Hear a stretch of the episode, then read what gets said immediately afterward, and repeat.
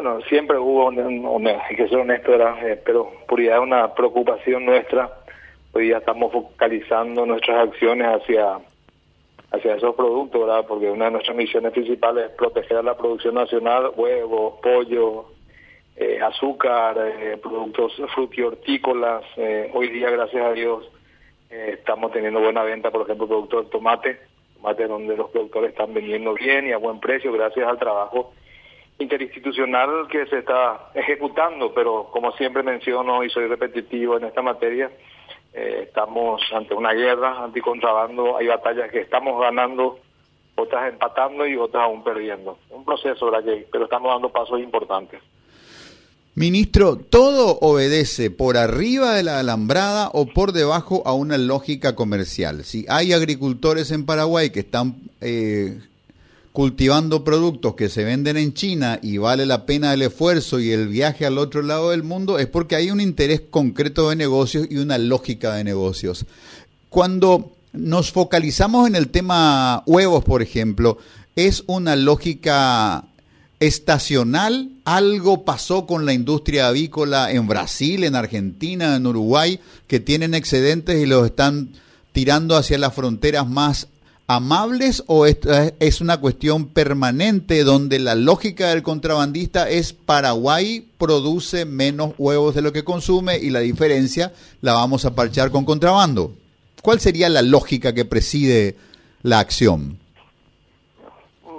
Son varios factores, pero por idea hay una que todos sabemos, ¿verdad? El problema regional y específicamente que tenemos con la Argentina y el Brasil, especialmente Argentina, la devaluación de, de la moneda y esto lógicamente seduce mucho a algunos comerciantes entre comillas y, otros contrabandistas para eh, traer productos de, del extranjero y lógicamente competir en forma desleal con nuestros productores.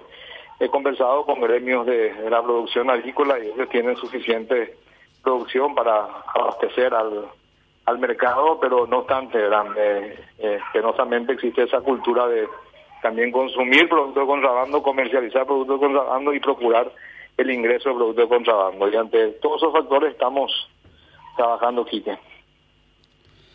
Eh, ministro, ¿qué tal? ¿Cómo estás? Luis Acosta te habla. Una, una cuestión que tiene que ver con el tema del, del contrabando.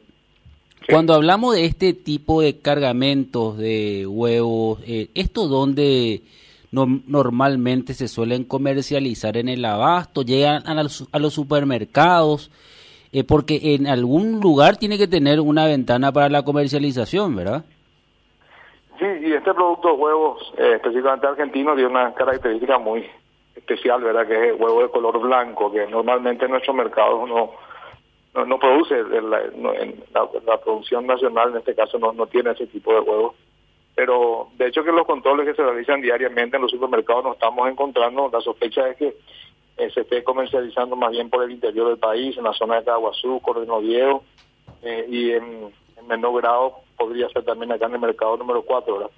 Se está investigando, pero nuestra misión principal es obstaculizar en un, no digo 100%, con gran porcentaje de ingreso de, esos huevos, razón por la cual hemos eh, lanzado el operativo Barrera aquí en la zona de Vista Alegre, o lo que es Río Paraguay, a fin de mitigar un poquito el ingreso ilegal, no solamente de esos productos, sino también de otros productos. Eh, eh, como digo, cada gremio tiene su problemática y son diferentes batallas. Está el sector azucarero, eh, el productor de aceite, el sector avícola y, lógicamente, los productores hortícolas que permanentemente están también preocupados.